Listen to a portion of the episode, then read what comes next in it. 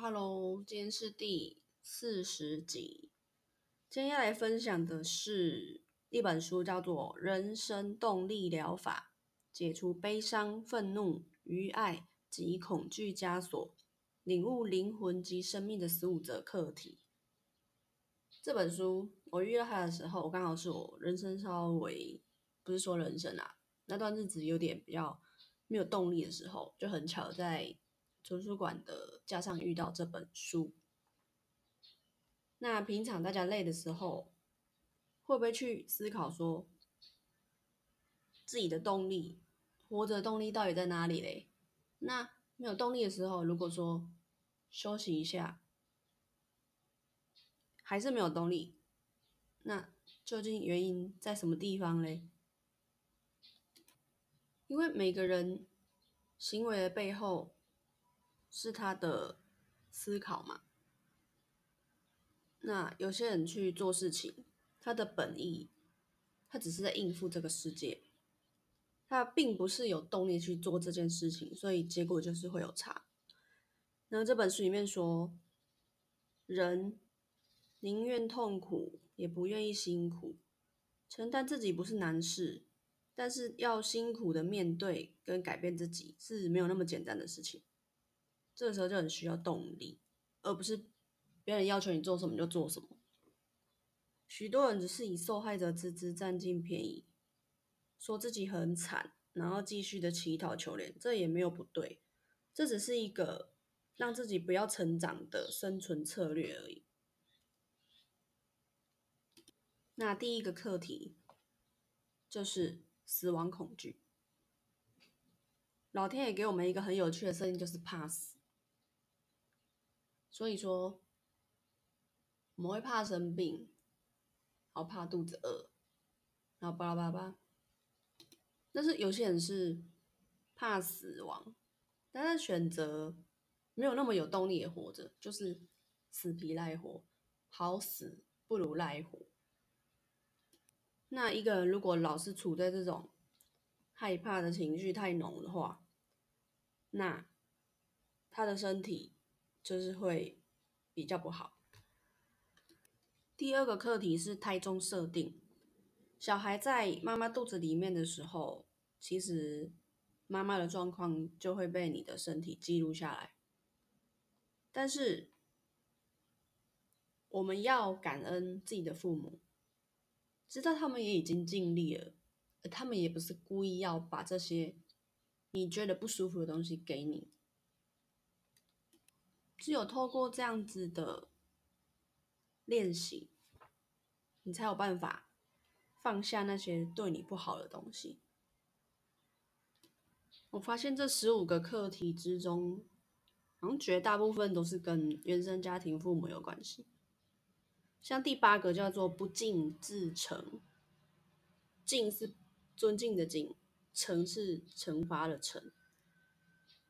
他说。如果我们对于父母的想法、行为有意见，你看不惯、反抗，就会产生这个课题。就你看不惯你的父母，然后对父母不敬，你会说：“我才不要活得跟我的爸妈一样，因为他们怎样怎样怎样。”可是，当你有这个情绪的时候，其实你会跟父母走上一样的性格命运，变成自己都看不起的人，然后。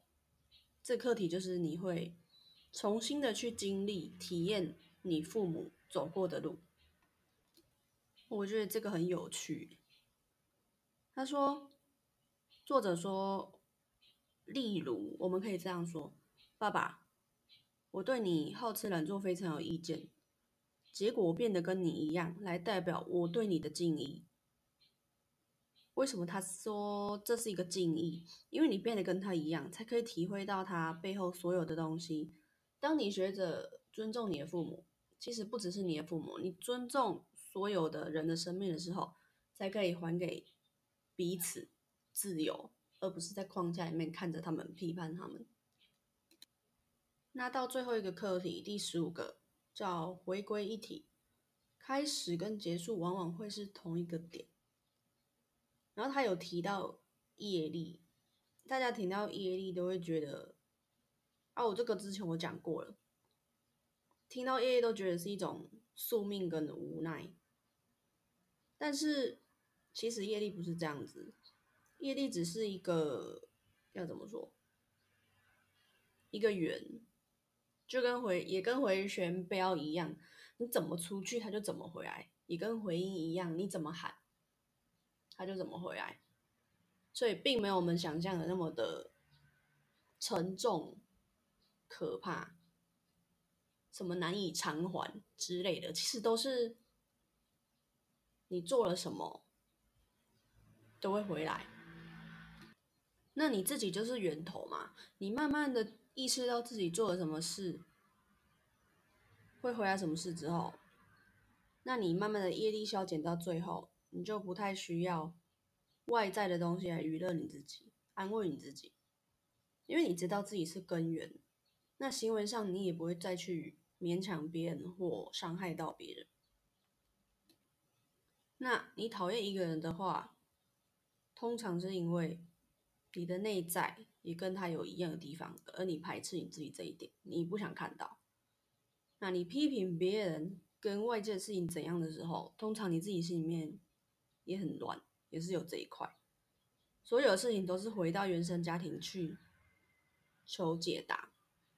这是一个不变的法则，我觉得这个蛮神奇的。我觉得这本书很棒的是后面还有一些疗愈的方法，比如说第一个力量呼吸，第二个是能量舞蹈，第三个乱语，这个我在我的 IG 也有一篇介绍过，有吧？就是无意义的发出声音，让你暂时脱离语言的思考层次，让你的情绪出来。第四个是说念，因为害怕犯错，我们就没办法面对自己的真心，没有说出去的就会在脑袋里面转，特别是有脾胃问题的人。好，所以这个技巧就是。不要思考，不要停，想说什么就说什么。当然是自己一个人的时候了。第五个是静坐，第六个五行法，